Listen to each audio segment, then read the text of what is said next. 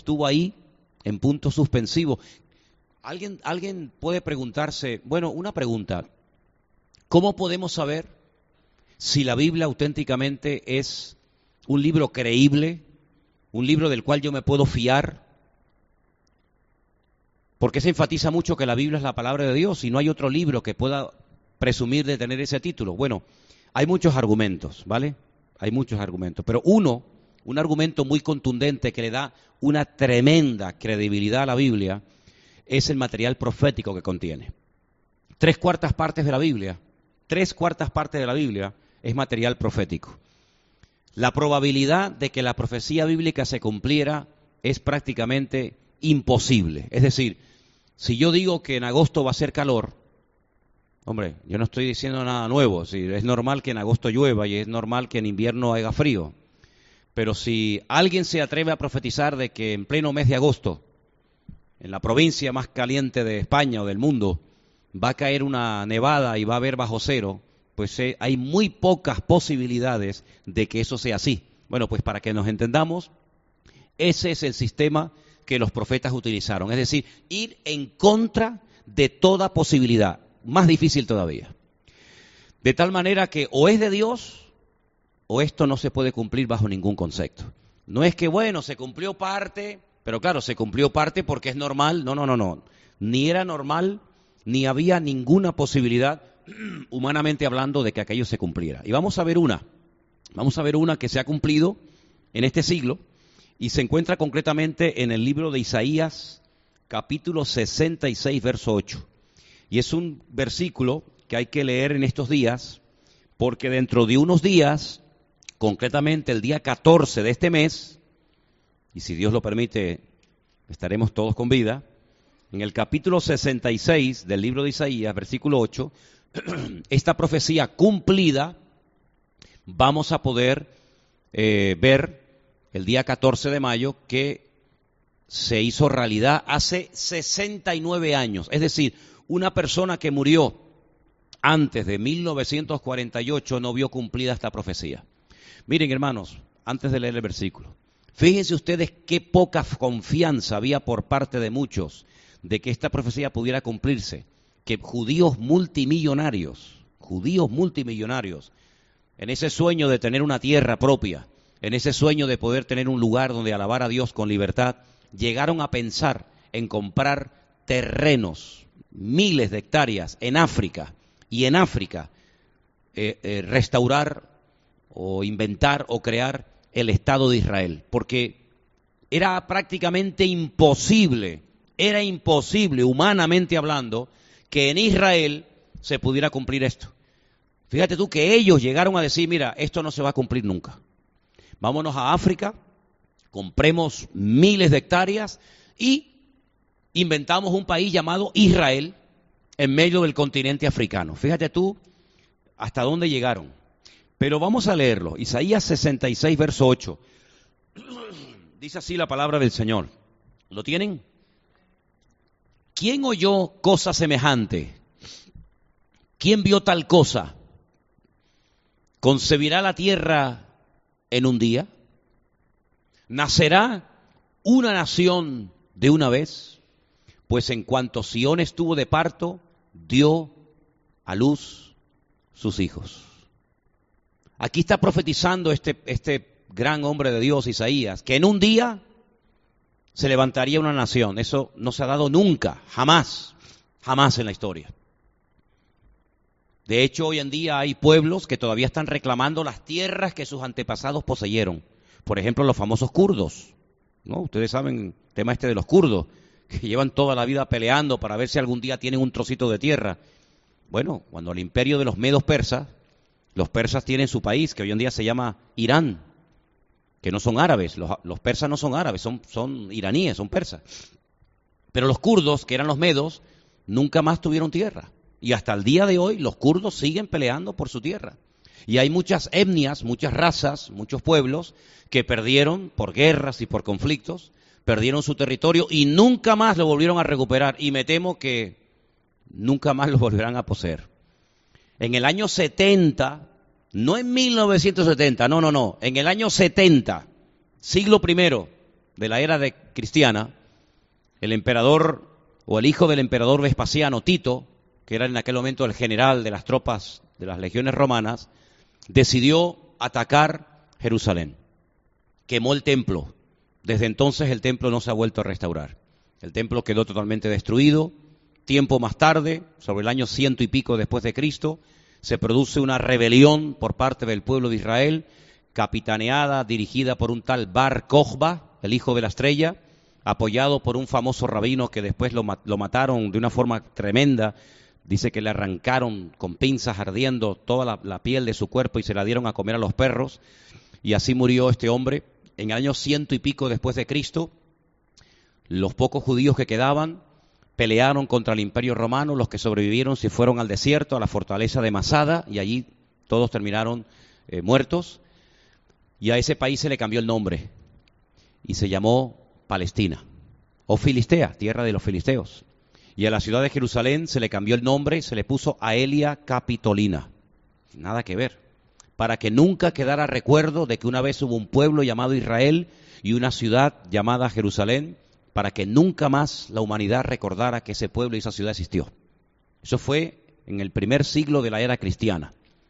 En el siglo XX, en el siglo XX, concretamente en mayo, el 14 de mayo de 1948, cuando terminaba el periodo en el que los ingleses se habían eh, encargado de gobernar eh, Palestina, ese mismo día que los ingleses tenían que, que, entregar ese país, ese mismo día en un museo en, la ciudad de Tel Aviv se, se produce la, la, proclamación del Estado de Israel, ¿sí? mayo de 1948. Se hace una votación y se decide la partición de ese país entre árabes y judíos. Y esta profecía que hemos leído esta tarde, ¿se levantará, concebirá la tierra en un día?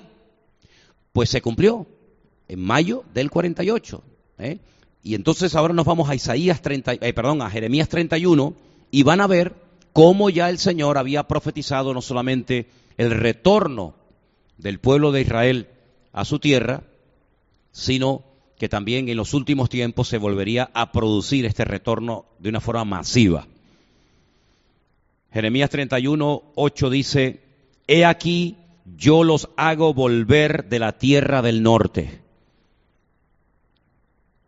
La tierra del norte se refiere a Rusia y a todas las provincias que durante todas las repúblicas de que pertenecían a, Rusia no se pueden ustedes imaginar cuántos miles y miles y miles de judíos huyeron de Rusia. Dice que se llegó a hablar más ruso en Israel que hebreo, de tantos rusos que fueron.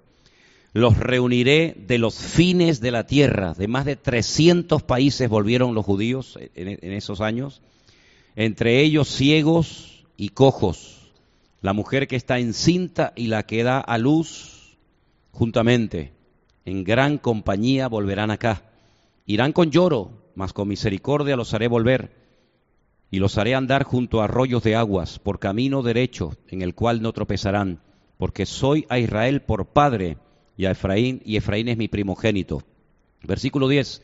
Oíd palabra del Señor, oh naciones, y hacedlos, y hacedlos saber en las costas que están lejos, y decid, el que esparció a Israel, los reunirá y guardará como el pastor a su rebaño. Porque el Señor redimió a Jacob, lo redimió de mano del más fuerte que él.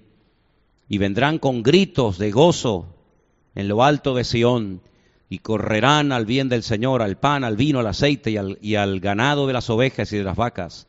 Y su alma será como huerto de riego, y nunca más tendrán dolor. Entonces la Virgen se alegrará en la danza, los jóvenes y los viejos juntamente, y cambiaré su lloro en gozo, y los consolaré, y los alegraré de su dolor y el alma del sacerdote satisfaré con abundancia, y mi pueblo será saciado de mi bien, dice el Señor. Así ha dicho el Señor, voz fue oída en Ramá, llanto y lloro amargo, Raquel que lamenta por sus hijos y no quiso ser consolada acerca de sus hijos porque perecieron. Así es que, versículo 17 es precioso, dice, esperanza hay para tu porvenir.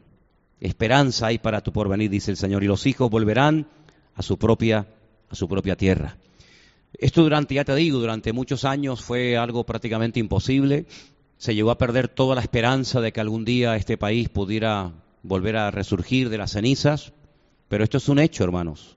Nosotros vamos a tener la, la oportunidad y el privilegio de caminar a partir del día domingo por las calles de este país que ya existe y con la Biblia en la mano vamos a poder comprobar que esto es un hecho, esto es algo comprobable, esto no es un mito, no es una fábula, no es un cuento que bueno, no, esto es realidad. Dice, no es que yo no creo en Dios, bueno, usted no creerá en Dios, pero lo que Dios profetizó lo tienes que aceptar, porque es un hecho histórico. Si tú no puedes decir, no, yo no creo que hay un pueblo que se llama Israel, eso es mentira, es un cuento. Yo no creo que hay una ciudad llamada Jerusalén, no hables así porque te van a decir qué bruto que eres. ¿eh? No hables así porque hay un país que se llama Israel. Hay un país que tiene su bandera, su himno, su ejército, sus ciudades, miles y miles de personas ya han sobrepasado los, ya, ya han llegado a la cifra a la que habían llegado en la Segunda Guerra Mundial, ya la han sobrepasado. ¿eh? A pesar de que les mataron a más de 6 millones durante la Segunda Guerra Mundial, ya son más que cuando eran en la, en la Segunda Guerra Mundial. Y no ha sido fácil estar allí.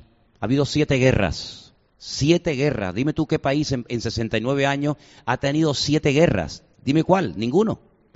Israel ha tenido siete guerras en 69 años. Todas las ha ganado. De todas ha salido victorioso. Todos los enemigos que osaron levantarse contra ellos han sido totalmente derrotados y humillados. Eso no significa de que ya han bajado la guardia, se han rendido y han dicho, bueno, mira, con esta gente no podemos en la última, en la última eh, digamos, misiles que lanzaban los, los, palestinos desde la franja de Gaza, que lanzaron más de 2.700 misiles, más de 2.700 misiles contra ciudades pobladas, algunas de ellas de millones de habitantes, periodistas franceses llegaron a la franja de Gaza y les dijeron, ¿cómo es posible que ustedes teniendo una ciudad de un millón, de dos millones ahí enfrente de ustedes, ustedes sean tan malos? Y no caiga un misil en medio de la ciudad matando a 300, 400 o 1000 personas. Bueno, no solamente por, el, por, el, por la protección que tiene Israel de que cada misil que lanzan de la franja de Gaza automáticamente es interceptado, sino que alguno que no daba tiempo para interceptarlo, si disparaban hacia esa dirección, salía en otra dirección y no caía en tierra. Y los mismos palestinos decían, es que su Dios pelea contra nosotros su Dios pelea contra nosotros. Entonces, en este momento, eh, las naciones están armando nuevamente para volver por octava vez a atacar a Israel. Siempre han creído que con esa guerra ya se iba a, solucionar, entre comillas, el problema, pero hasta ahora no ha sido posible. Sabemos que, según las profecías, yo les dije el otro día que leyeran detenidamente Ezequiel 38, Ezequiel 39, ¿vale? Ahí van a ver quién va a atacar, por dónde va a atacar, cómo va a atacar, cuántos van a atacar, etcétera, etcétera, etcétera.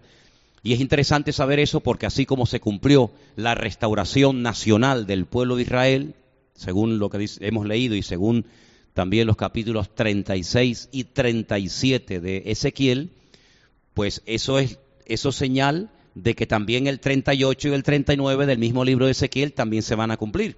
Y sabemos, parece mentira, Sabemos perfectamente, y ellos lo saben, ellos lo saben y lo dicen y lo enseñan y se hablan los colegios y lo dice el presidente en el Parlamento, que tarde o temprano Rusia va a capitanear, Rusia va a ser la encargada de aglutinar un montón de fuerzas militares y de soldados y de armamento y se va a atrever, así como en su día se atrevió a invadir eh, Afganistán, pues la Biblia nos enseña que el oso, las fuerzas del norte van a entrar por, el, por los altos del Golán, esas, esas montañas que están en el norte de Israel, e Israel va a ser atacada otra vez, y en esta ocasión por Rusia. Lo sabemos. También sabemos quién va a ganar. También sabemos cuántos van a morir. Sabemos todo, porque la Biblia, como yo siempre he dicho, no es el periódico de hoy. La Biblia es el periódico de mañana. Entonces, una de las formas de decir, oye, yo tengo en la mano un libro que es, un libro digno de, creer en él, porque todo lo que profetiza se cumple. Y entonces eh, te he mostrado solamente una profecía de cómo ese país, fuera de toda posibilidad humana, volvió a su tierra. No fue fácil, ¿saben? No fue fácil conquistar esa tierra. No es fácil mantener esa tierra. Israel dedica un altísimo porcentaje de su presupuesto anual armamento, porque no les queda más remedio, ¿verdad? Entonces, es un país que o está en guerra o se está preparando para la guerra. Solamente las naciones más cercanas a Israel ya presumen hace años de tener más de ciento y pico mil misiles apuntando contra Israel. Hace unos días, hace unas pocas semanas, Irán dio la noticia de que ya por fin tiene misiles que en, pocos minutos pueden llegar desde Teherán hasta Jerusalén. Y presume de que puede atacar y destruir Jerusalén.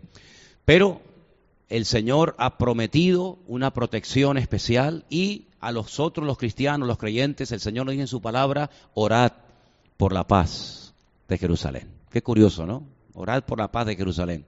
Nosotros el domingo a la noche, yo salgo el domingo a la mañana a las 7 rumbo a Madrid, por la noche eh, nos juntamos allí los hermanos que vamos a ir y viajaremos rumbo a Estambul, a, Turquía, y allí nos encontramos con los hermanos de Italia y ya de madrugada, como a las 2, 3 de la madrugada aproximadamente, tal vez una hora más, una hora menos, depende, porque en Israel son dos horas más que aquí, estaremos llegando al aeropuerto y ya de ahí nos vamos a la casa y estaremos toda la semana, de domingo a domingo, estaremos en la ciudad de Jerusalén. Oren para que ninguno de estos misiles caiga durante esos días y si cae que no nos alcance a nosotros.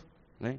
Entonces estaremos durante toda esa semana y cuando, cuando volvamos daremos testimonio de que en este año que se celebra el 69, 69 eh, aniversario de, de la fundación del Estado de Israel moderno, pues daremos testimonio de que todo esto que leemos, pues no solamente se lee aquí y se dice, porque como la gente no sabe nada, no, no, sino, oye, que yo he estado paseando por allí. Y banderas de Israel, llegas al país y desde que llegas hasta que te vas estás viendo banderas por todas partes. Ahora habrá celebraciones y habrá fiestas y habrá un júbilo. Yo nunca he ido en el mes de mayo a Israel, he ido en otra época.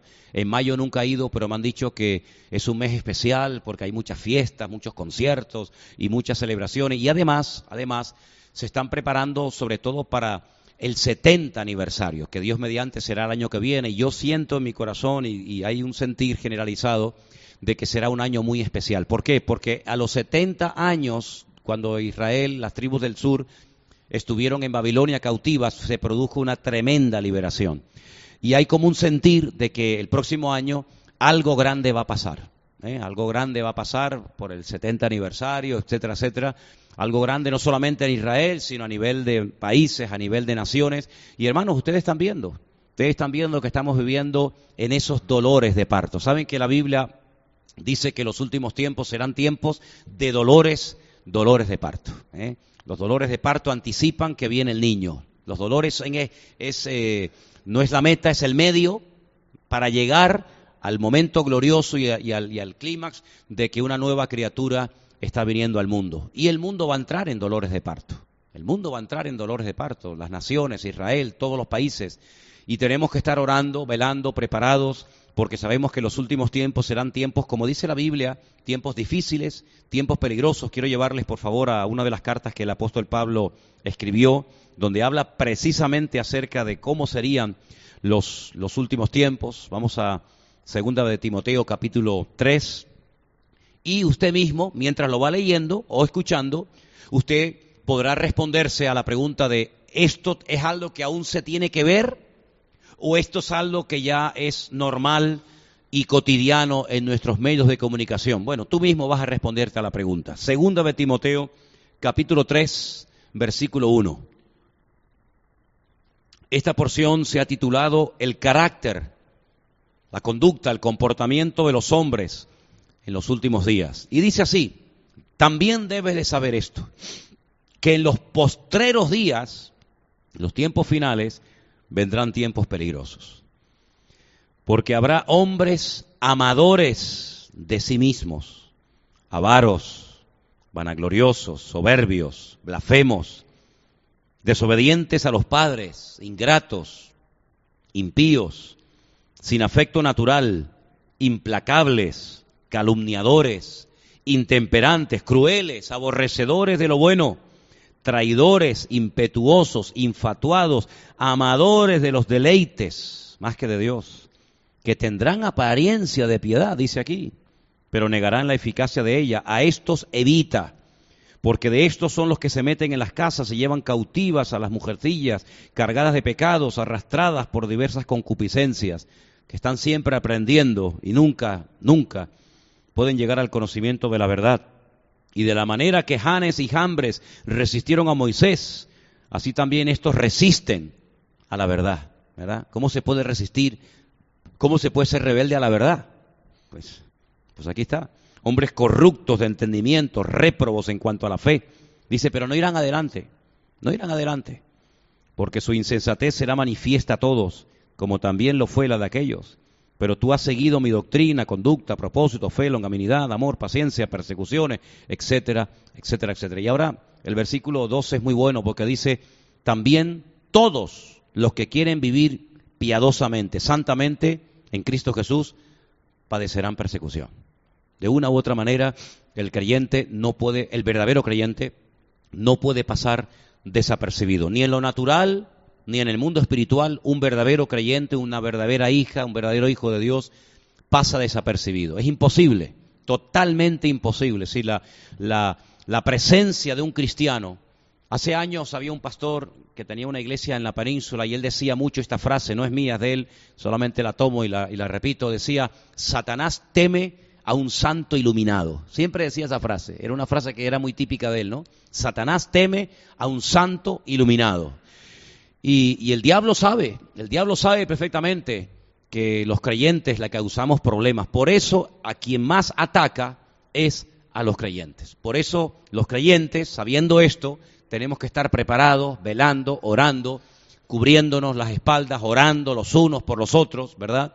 Cerrando puertas, no abriendo puertas, no dándole lugar al diablo. ¿No dice la Biblia, no deis lugar al diablo? ¿Sí o no? No deis, pues si dice no deis es porque le puedo dar con mi forma de hablar, mi forma de vivir, mi forma de actuar, ¿le puedo dar lugar al enemigo? Pues no se lo demos. ¿eh? Si el hablar negativamente mata la fe, no hablemos así. Si el actuar de una forma opuesta a los principios y valores cristianos le da lugar al enemigo, oye, pues no hagamos ese tipo de vida, sino todo lo contrario, marquemos una diferencia. ¿Que es difícil? Sí, cómo no. Y mire, el cristiano, lo dije el otro día, va a ser probado. ¿Se acuerdan el mensaje del domingo? El cristiano va a ser probado. ¿Cómo se sabe que una persona verdaderamente ha nacido de nuevo? Porque va a ser probado. Y una de las primeras pruebas que todos los cristianos hemos tenido, escúcheme, y si usted todavía no la ha tenido, no te preocupes. Si tú eres cristiano de verdad, si tú eres cristiano de verdad, el primer ataque te, te va a llegar, ¿sabes de dónde? De la familia. Dice, ¿cómo va? ¿Cómo, cómo, me dice eso usted, hermano? Bueno, es que yo no estoy aquí para decirle lo que usted quiere oír. Yo estoy aquí para decir lo que dice la Biblia. Pero ¿cómo se va a poner en contra mía la familia? Bueno, déjeme que le ponga varios ejemplos, porque usted sabe que a mí me gusta predicar con ejemplos de la palabra. ¿Quién vendió a José a los enemigos? ¿Eh? Los hermanos. Pero los hermanos Vamos a ver, los hermanos eran inconversos, eran paganos, eran idólatras. No, no, no, no. Eran hijos de Jacob. Todos eran hijos de Jacob, diferentes mujeres, porque usted sabe que en aquel tiempo el tema de la poligamia y todo esto, unos eran hijos de Raquel, otros eran hijos de Lea, otros eran hijos de una llamada Silpa, y la cuarta era Silpa y Lea, Lea, Raquel, Silpa y Vila. Pero todos eran hijos del mismo padre. ¿Quiénes vendieron a José? Aquellos eh, madianitas que iban rumbo a Egipto, sus hermanos. ¿Cómo llamaban los hermanos de José a su hermano? ¿Alguien se acuerda? El soñador. Mira, ahí viene el soñador. Ahí viene el soñador. No dice la Biblia literalmente que le tenían envidia, pero ¿quién? Los hermanos. Bueno, ¿no dice la Biblia que los mayores enemigos a veces eran los de tu propia familia? Oiga, yo no me estoy inventando nada, ¿eh? Yo estoy diciendo lo que dice la Biblia. Es que a mí no me gusta. Bueno, eso ya no es problema mío. No fueron los hermanos de Cristo los que le dijeron, oye, mira, ¿por qué no vas a otros sitios para predicar, para que te conozcan? Porque dice que se escandalizaban de él, se avergonzaban de su hermano. Tenían que estar orgullosos de tener ese, ese hermano, ¿no? Tener al Mesías como, vete lejos, vete lejos. Bueno, la Biblia dice que en los últimos tiempos, esto es fuerte lo que voy a decir, pero es que hay, que estar preparado, hay que estar preparado y para estar preparado hay que oírlo todo. Dice que El padre entregará a la madre, la madre entregará a los hijos, los hijos entregarán a, los padres, ¿verdad? Llegarán a haber traidores dentro de los mismos familiares. ¿cómo puede ser eso? Es que el corazón humano es malo, hermano. Perverso es el corazón del hombre, ¿sí o no? Tremendo. Y después llegó José a, Egipto y ¿quién lo compró? Potifar. Y Potifar para, para Potifar José era una bendición. Y para la familia era un competidor. ¿Cómo puede ser eso? Los hermanos dicen, no, no, yo contigo no quiero saber nada, vete, vete. Y llegó Potifar, dijo, no, ven para acá, ven para acá, ven para acá. es tremendo, ¿no?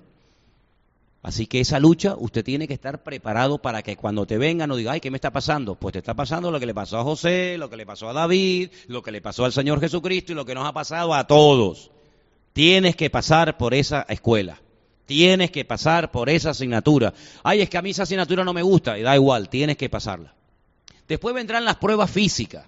Después vendrán las pruebas económicas. Después vendrán las que tú quieras. Pero la familiar es inevitable. Inevitable.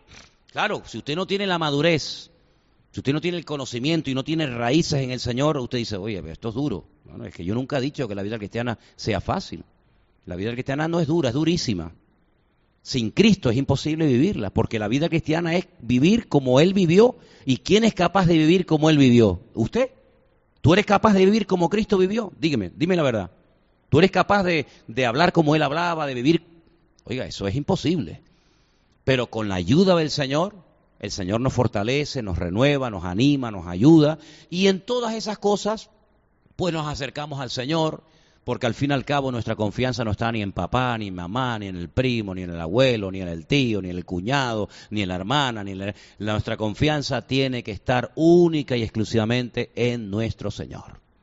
¿Quién me llevó a mí a la iglesia? ¿Quién me llevó a mí a la iglesia? Mi padre. ¿Quién fue el que más se me opuso para que yo fuera pastor? Mi padre. ¿Cómo puede ser eso? Él me lleva a la iglesia y cuando le digo que quiero ser pastor, me hizo así, me pegó una cachetada, porque en aquellos tiempos se daban cachetadas, hoy en día no, porque te denuncian, vas a la cárcel. Y me dijo, tú no sirves para eso.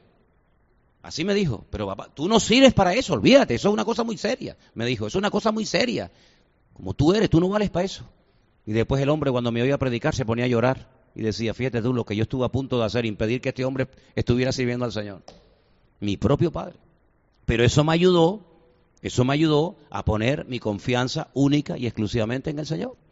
Ahora, ¿sabe qué? También le tengo que decir la otra parte de la moneda. Al final de la historia, si usted guarda su corazón, que ahí está la cosa, ¿eh? guardar el corazón, no agarrarle, no tomar rabia, ni ira, ni enojo, ni, ni la venganza contra nadie, José guardó su corazón y los hermanos tuvieron que venir. ¿A dónde? A donde estaba José. Y entonces José, cuando los vio, les dijo, voy a hacerlo sufrir un poquito. Pero al final se produjo la reconciliación. Es decir, después de que hayáis padecido un poco de tiempo, eso lo dice la Biblia, conocéis ese versículo, ¿no? Después de que hayáis padecido un poco de tiempo, Él mismo os perfeccione, afirma y establezca en el Señor. Así que damos gloria a Dios porque todo siempre a los que ayudan, los que aman a Dios, todo ayuda, ¿para qué? Para bien, para bien. Ahora, José tuvo que guardar su corazón, porque desde que lo vendieron los hermanos hasta que los hermanos se encuentran con él, pues si yo no recuerdo mal, me parece que pasaron como 22 años. ¿Sí? Pues mira, eh, ayúdeme. Lo vendieron con 17 años y hasta los 30 no sube, no es restaurado. ¿Cuánto, cuánto es? ¿Eh? 14, no más, ¿no? Bueno, vale, 13. Ok, entonces pasaron muchos años hasta que se produjo la reconciliación familiar, que se produjo y siempre se va a producir, siempre se va a producir, pero el Señor sabe cómo mover las hilos, cómo mover las cosas, y todo eso nos ayuda a crecer y a madurar y a poner nuestra confianza en el Señor. ¿Cuántos dicen amén? Así que, hermanos, en estos tiempos en los que estamos viviendo, tenemos dos opciones, o tirar la toalla como muchos hacen, o decir, no, yo me agarro al Señor, yo confío en el Señor, yo me agarro a Él, yo reclamo su palabra, yo oro, yo bendigo tu nombre y venga lo que venga y pase lo que pase, yo confío en el Señor. Y como dijo aquel gran hombre de Dios, Daniel, lo volvemos a mencionar, propuso en su corazón no contaminarse. Lo querían contaminar, lo querían desprogramar. No, ¿cómo te llamas, Daniel? No, ahora te va a llamar Belsasar. Y ahora vas a comer lo que yo te diga. Y ahora vas a adorar lo que yo te diga. Y ahora te vas a vestir como yo te diga. Y lo querían desprogramar. Pero él dice que propuso en su corazón no cambiar, sino mantenerse firme en su fe. Pero mire, para mantenerse uno firme en la fe, para mantenerse uno firme en las pruebas, uno tiene que tener algo que se llama raíces. ¿Cuántos dicen amén? Raíces. ¿Se acuerda la parábola del sembrador? ¿Cuántos terrenos hay? Cuatro. Uno, un terreno dice que la semilla cayó, brotó muy pronto, pero cuando salió el sol se secó. Y la explicación que da el Señor dice, esos son los que reciben al momento la palabra con gozo. Les alegra, les gusta, pero como no tienen raíces, son de corta duración. Y esa frase, no sé por qué, son esas cosas que te quedan grabadas más que otras. A mí siempre se me ha quedado grabada. Los de corta duración.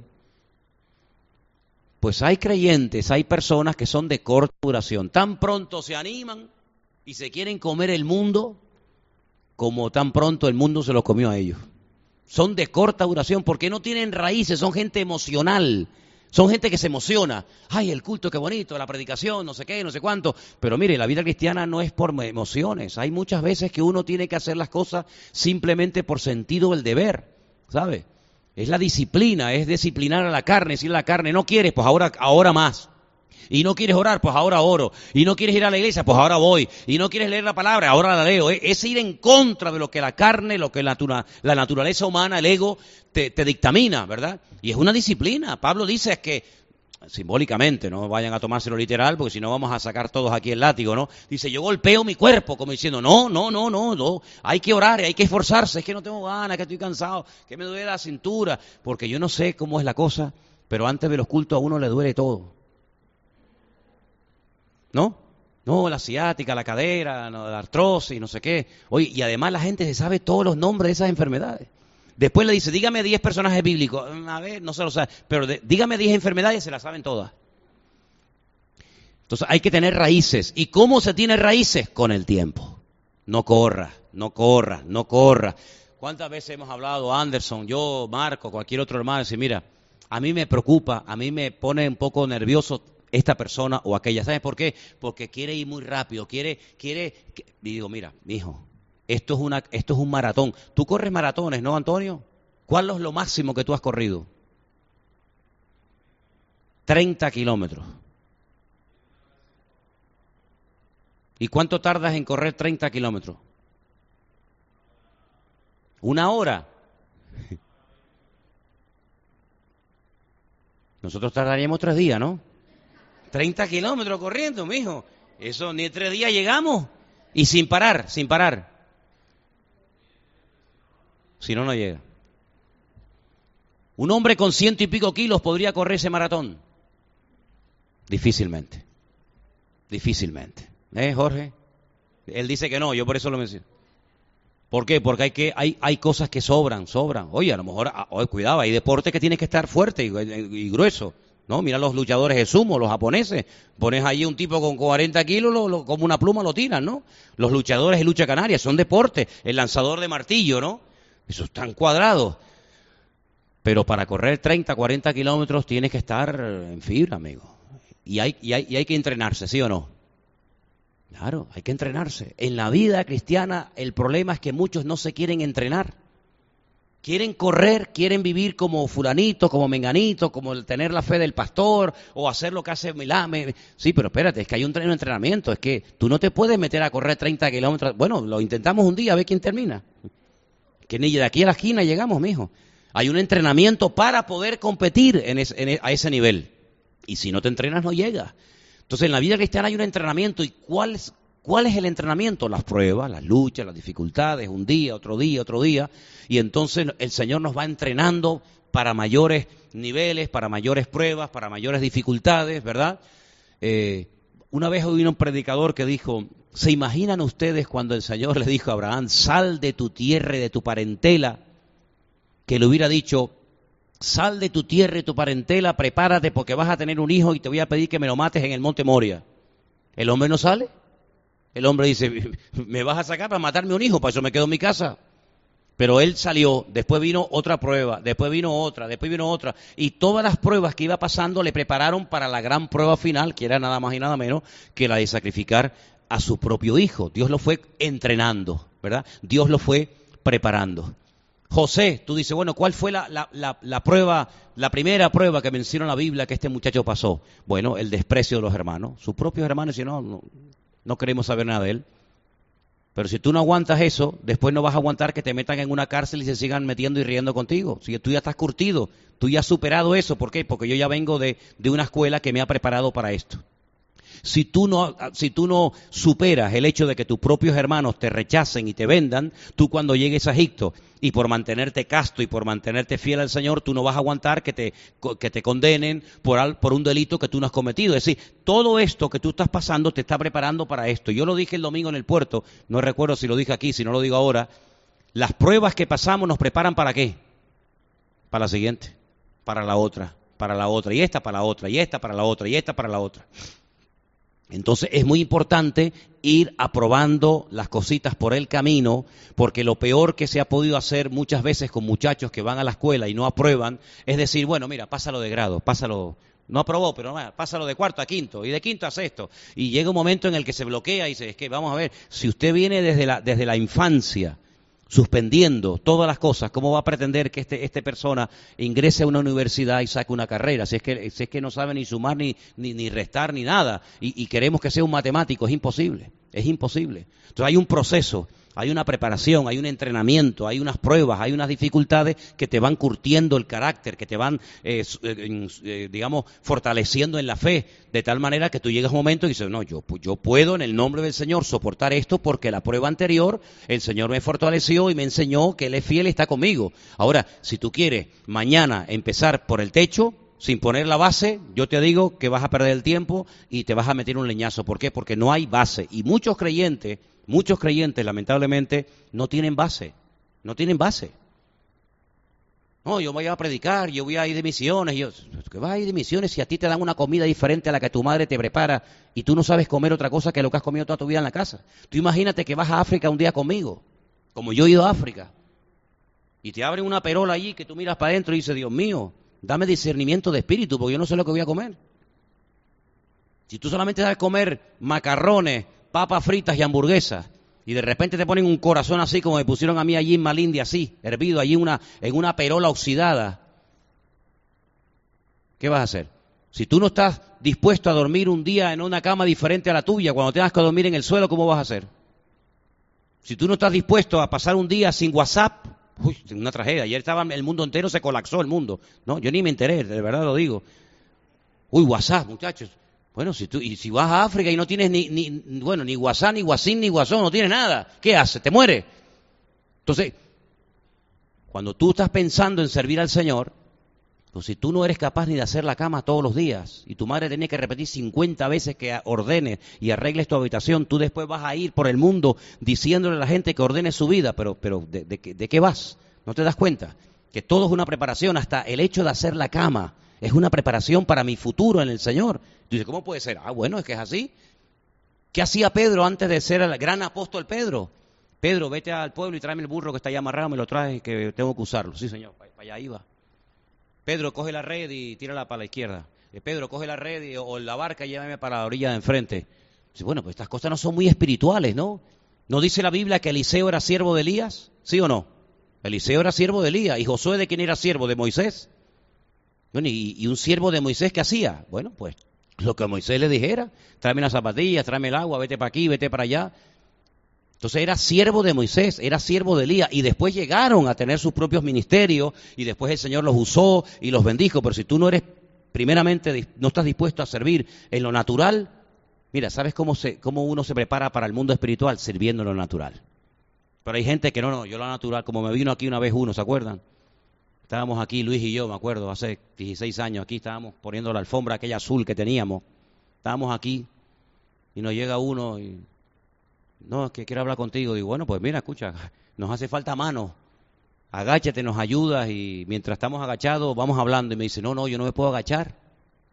Digo, ¿por qué? Dice, no, porque yo soy cantante. No, ahí me levanté y yo digo, cantante. Si no, yo, yo canto para Cristo.